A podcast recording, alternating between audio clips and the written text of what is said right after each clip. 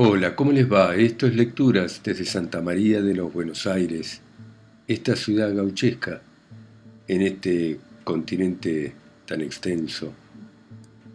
Y vamos a continuar leyendo Santos Vega o Los Mellizos de la Flor de Hilario Ascasubi. Y continúa de esta manera.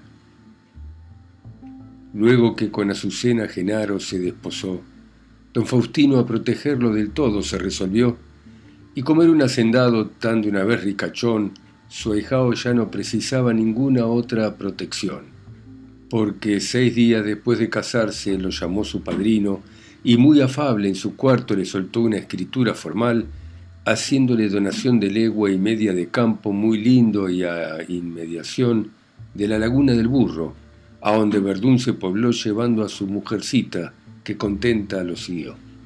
De Azucena doña Estrella tampoco se descuidó, pues 150 vacas de un golpe le regaló. De ahí, con las yeguas y ovejas que de otro las agenció, Genaro entre sus amigos a trabajar se agachó, con esmero infatigable y sin más aspiración que hacer feliz a su esposa como se lo prometió. Pero a pesar de ese empeño, el mozo no adelantó en los primeros seis años, de balde se descrimó, porque la maldita indiada tantas veces lo asaltó, que acosado el infeliz por tanto golpe empezó a desconfiar de la suerte con fundamento y razón, desde que seis años largos de trabajo y tesón poca ventaja le dieron en sus tareas, sino el tener continuamente sobresalto y sin sabor. Un día a la madrugada Azucena reparó que al levantarse Verdún, tristemente suspiró. La muchacha, por supuesto, ya también se acongojó, y como amaba a Genaro con todo su corazón, un pesar que aquel tuviera lo sentía ella mayor. Por esta pena afligida, ni un momento vaciló en suplicarle a su esposo, con la ternura mayor, el que le manifestase por qué causa suspiró. En el instante Genaro un abrazo le soltó, y deseando complacerla al punto, sin dilación, de la manera siguiente hablaron entre los dos. Genaro, mi alma, aunque he disimulado, ya veo que has conocido y ocultarte no he podido el que estoy apensionado. Porque ayer muy de mañana platicando en el palenque me hizo acordar al barenque de mi desdichada hermana y después de ese momento de veras ando tristón, teniendo en el corazón no sé qué presentimiento. Anoche ya iba a decirte que sentí alguna pena, pero no lo hice, Azucena, porque no quise afligirte.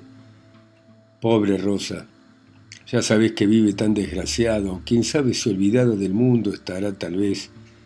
Quince años temeridad, una cristiana cautiva, ¿cómo es posible que viva entre pampas? No es verdad. Aunque como Dios es grande, por su bondad todavía, espero de que algún día por estos pagos la mande. Sí, Dios nos permitirá que la volvamos a ver, y si no, ¿qué hemos de hacer? Cúmplase su voluntad. Hasta hoy mi hermana no ha muerto, porque un cautivo escapado, alentada la ha dejado hace poco en el desierto. Sin más hijo que Manuel, el chiquito que llevó cuando cautiva cayó del cacique Cocomel. Y no hace mucho a que un viejo que del desierto se vino me dijo que mi sobrino es allá un capitanejo, que de puro guapetón con los indios por acá venido y volverá a darnos algún malón. Pues sería cosa cruel que me llevase el destino a matar a mi sobrino o hacerme matar por él. Pero Dios nos librará uno y otro de esa pena, y si no es así, Azucena, cúmplase su voluntad. Tenés la razón porque suspiré en denantes cabalmente en los instantes al advertiste mi pensión. No niego, estoy pensativo a decirte la verdad, temo alguna novedad por el siguiente motivo. Hoy al alba, entre dos luces, como nunca he reparado el campo todo sembrado de gamas y de avestruces. Y bichos de todas layas también he visto cruzar, y eso me hace recelar algún malón. Ah, malaya. Hoy que está la blandengada en Chascomús reunida y como nunca crecida, lo mismo que bien montada, ¿no te parece, Azucena, que si viniera la indiada, el pegarle una sableada sería cosa muy buena? Azucena, callate por Dios, Genaro. Mira que estoy asustada y ya sabés que la indiada nos ha costado tan caro. Con que así no la anuncies, porque aquí tengo la aprensión, y ojalá de población mudásemos de una vez. Azucena esta expresión de pronunciar acababa cuando un blandengue se apiaba de garabina y latón y maniando su caballo rienda arriba lo dejó al tiempo que le gritó. Genaro, pase adelante, Ramallo, diga, ¿cómo le va yendo? Ramallo, lindamente, ya lo ve. Genaro, entre pues y siéntese, di a dónde sale, qué anda haciendo. Ramallo, vengo porque el comendante a decirle me ha mandado que se le apresente armado, pues lo precisa al instante. Genaro, vea eso, y apenas son las siete de la mañana, de suerte que don Quintana habrá dado un madrugón para mandarme citar con tanto apuro. Ramallo, pues no, él en persona me dio esta orden al aclarar hoy mesmito. Genaro, ya lo veo. Voto adelante, ¿qué quedará? ¿No lo ha colegido usted? Ramallo, no señor, tan solo sé de que en la villa se están las milicias reuniendo, desde ayer que va cayendo gente con temeridad. Lo mismo que una caballada crecida ayer vi de entrar, dicen que para montar a toda la blandengada, que de Luján al Sanjón y el Salto ya en Chascomús se han reunido al run de que se espera un malón. Además de estos rumores, suenan allá infinidades de robos y atrocidades que han hecho unos salteadores. Por la viuda y la salada día donde esa misma gavilla ha caído por la tablilla y por las encadenadas. Ansí, no será imposible que a usted lo quiera mandar con partida a escarmentar esa gavilla terrible, que viene capitaneada por un gaucho muchachón que en lugar de corazón tiene el alma endemoniada. Genaro. Pues por acá no ha llegado semejante forajido, a la cuenta habrá sabido que no se ha de ir muy holgado. Ramallo. ¿Cuándo? Teniendo noticia de lo terne que es usted, ¿a qué ha de venir a qué? ¿A aprender a la justicia? Pero escuche, le diré que suena como rumor que el muchacho salteador habla muy fiero de usted. Genaro, la pujanza. Es cosa extraña y no sé cómo me toca andar añudo en la boca de semejante lagaña. Aunque, mire, estoy pensando que ese malevo muchacho, si no es un maldito guacho, cerquita le va raspando. Y si él fuere, deje estar, que iré por gusto a rastrearlo solo por desagraviarlo a donde lo llegue a topar. Azucena. Ay, Genaro, qué disgusto me causa esta citación. Te digo de corazón que ya no puedo de susto. Genaro. No, hijita, no te asustes. Albarén que ahora vendrá y si hay cualquier novedad, lo que has de hacer ya sabes. En derechura a la villa de un galope te alargás con tu ropa y nada más que Albarenque y mi tropilla. Eso en caso que el indiada hoy se dejase sentir pues yo pretendo venir por acá la madrugada, y si no, de tardecita mañana no te aflijás, he de volverlo verás a darte un vistazo, hijita. Azucena. Bueno, mi rubio, te espero sin falta, no me engañes. Genaro. No, mi alma, ni lo pensés. Con que vamos, Baldomero. Ramallo. Vamos, señor, al momento. ¿Y usted va en su doradillo? Ah, pingo, en ese potrillo yo le jugaría al viento. Genaro. Sí, Ramallo, es cosa buena, como usted ya lo verá. Después, vamos por acá con que adiosito a su cena. La mocita respondió llorando a esa despedida y su marido enseguida con Ramallo se largó. Y al instante que salieron a la par ya galopearon hasta que se traslomaron y de vista se perdieron. Aquí Vega nuevamente su argumento suspendió y proseguirlo ofreció a la mañana siguiente porque le era de rigor para seguir adelante el hablar del estudiante de la estancia de la flor. De ahí, los tizones de fuego con la ceniza cubrieron, las buenas noches se dieron y al duerme se fueron luego. En la estancia de la flor tendría Angelito ya sus catorce años de edad y era regular letor. Cuando un día, a lo mejor, el padre y la parentela lo sacaron de la escuela para hacerlo cantar misa, carrera ilustre precisa en tiempo de la pajuela, cuando cualquier casquivana familia creiba nobleza tener su monja profesa o un pariente de sotana, y esa idea veterana la familia del patrón, la sostuvo con tesón hasta salir con la suya, plantándole la casulla al niño al ser mocetón. Pero siendo necesario desde el campo transportarlo a la ciudad y entregarlo al colegio seminario para que allí en el brevario la toleología cursiara. Como el mocito ignorara del colegio el tratamiento, pidió que antes un convento a cursiarse lo mandara. Pidió eso porque en verdad el mocito no ignoraba la vidorria que pasaba cualquier lego en la ciudad. Ande antes de eso ya su padre, don Bejarano, lo trujo a ver a su hermano, que era un fraile gamonal, regalón y provincial del convento franciscano. Allí el mocito las botas al almorzar se calzaba y enseguida se largaba al bajo a bolear gaviotas. Luego en juegos y chacotas se pasaba todo el día y como el niño quería ser en su gusto arbitrario, más ganga que el seminario San Francisco le ofrecía. A esa idea extravagante la madre se resistió y que entrara le mandó de monigote estudiante, como entró y como al instante a todos aventajó, porque en el latín salió tan hábil el colegial que en cuatro años el misal de memoria lo aprendió.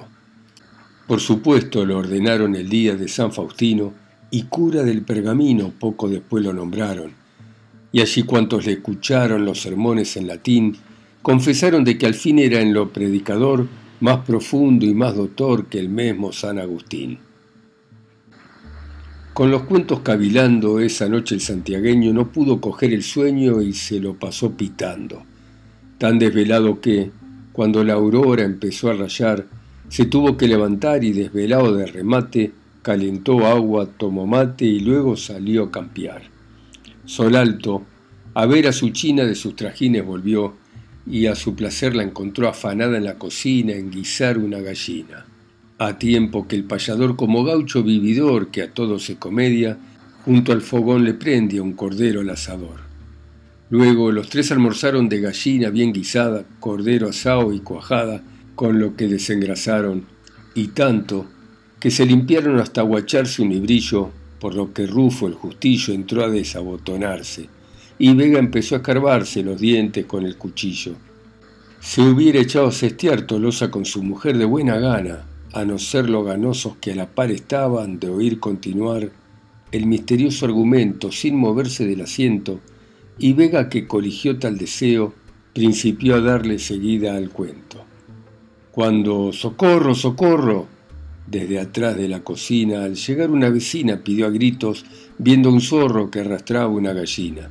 Vega y Tolosa salieron medio atropellándose, pero el zorro viejo, y qué, cuando pillarlo creyeron iba ya por Santa Fe.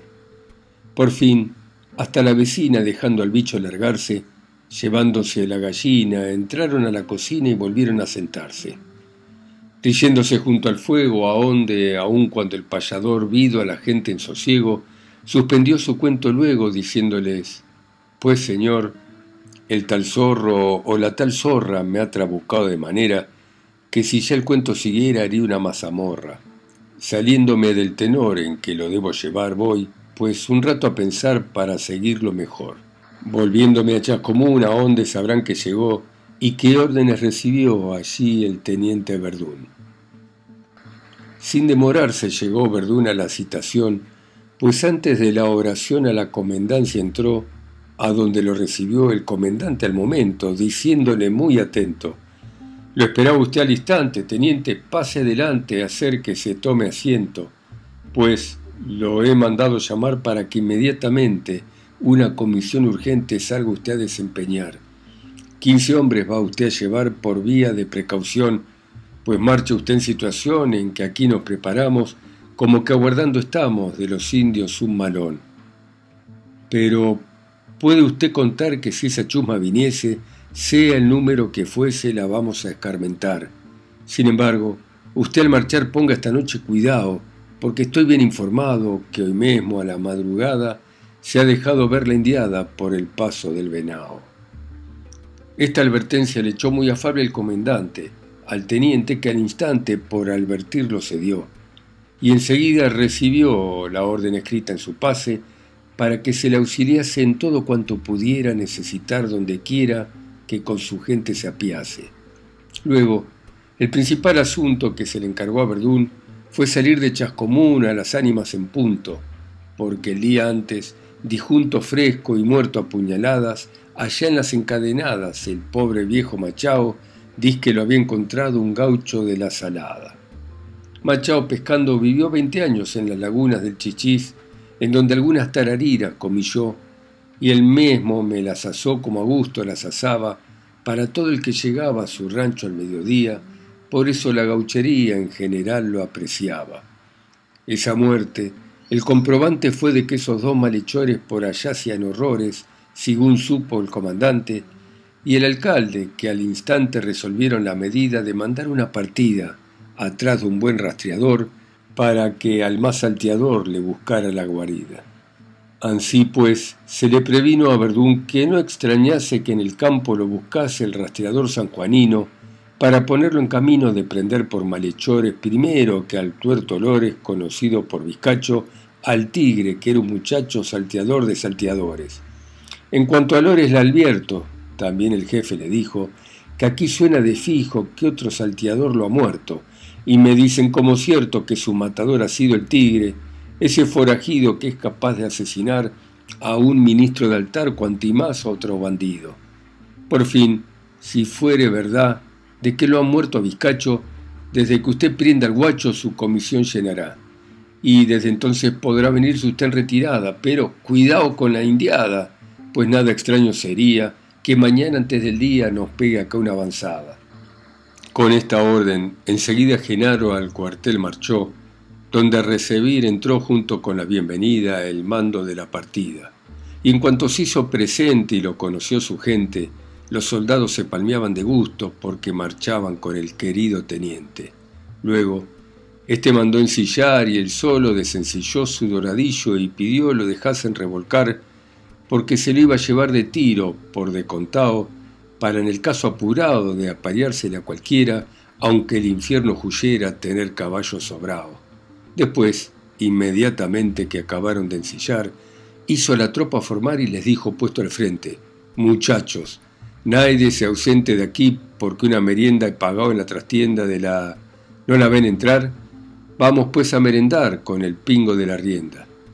Mesmamente allí trujeron gutifarra, pan y queso, y los soldados de todo eso apenas medio mordieron cuando justamente dieron las ánimas, y el teniente se acordó precisamente de la orden del comendante porque en ese mismo instante mandó montar a su gente.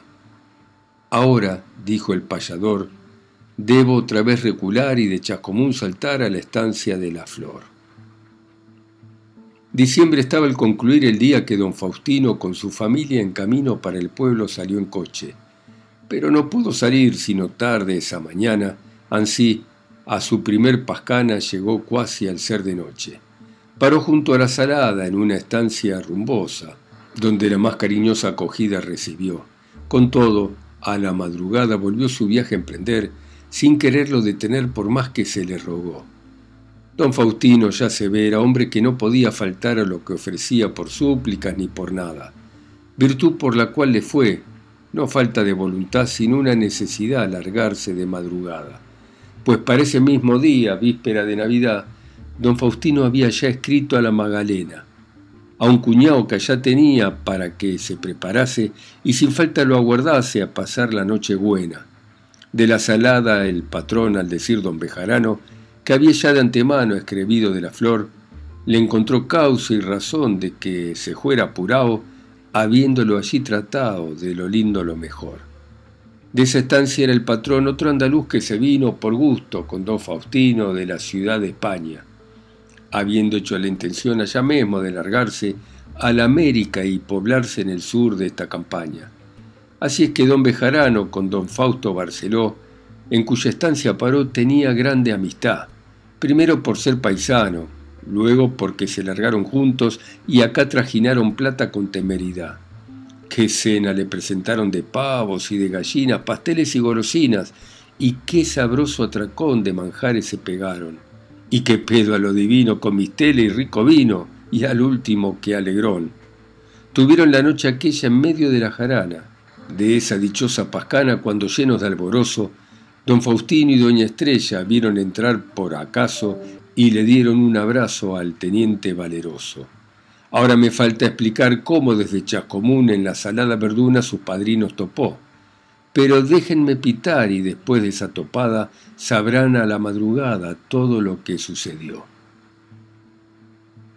En los pueblos de campaña las ánimas, si se dan, es cuando allá el sacristán se le antoja o se da maña. Y aun cuando quiere tocar las debe, según el uso cristiano, en las noches de verano precisamente a las nueve. Solía en el varadero al sacristán cierta china decirle, che, en la cocina a las ánimas te espero. Y el hombre tal se apuraba que apenas oscurecía, a las huascas se prendía y las ánimas tocaba como sabía olvidarlas cuando de alguna jarana a la una de la mañana recién venía a tocarlas. Pero, las más ocasiones un sacristán por sus citas, a las ánimas benditas les pega unos madrugones, como el que pegó a Verdún, que a las nueve no se fue, sino a las siete, porque esa tarde en Chascomún, el sacristán se mamó y por equivocación vino a tocar la oración y las ánimas tocó. De modo que al oír tocar las campanas el teniente Hizo montar a su gente y al tranco mandó marchar. Luego, del cuartel, algunas siete cuadras solo anduvo cuando ya noticias tuvo del sur y de esas lagunas. Al topar con dos nutrieros de pajuera que venían al pueblo, como solían bajar a vender sus cueros, mandólos llamar y al punto que Verdún los expulgó a preguntas, se informó que esos nutrieros, por junto, esa siesta, una topada desagradable y casual, tuvieron junto un pajal de la laguna salada, con un gaucho desgreñado de tal facha que luego dijeron ese maldito debe ser un desalmado, pues, cuanto los devisó, el gaucho ya de soslayo hizo trotear su caballo y en el pajonal se entró. Pero, que iba tan bebido, que nada extraño sería que estuviera todavía en ese pajal dormido. Ay, Juna, si otra topada me diera ese gaucho a mí, dijo Verdún, y de allí rumbió al trote a su salada. Bueno, muy bien. Dejamos por ahora acá a nuestro Santos Vega contando estas historias. Gracias a ustedes por escucharme en sus países, ciudades, continentes o islas a través de mi voz acá sola y lejos en Santa María de los Buenos Aires. Chao, hasta mañana.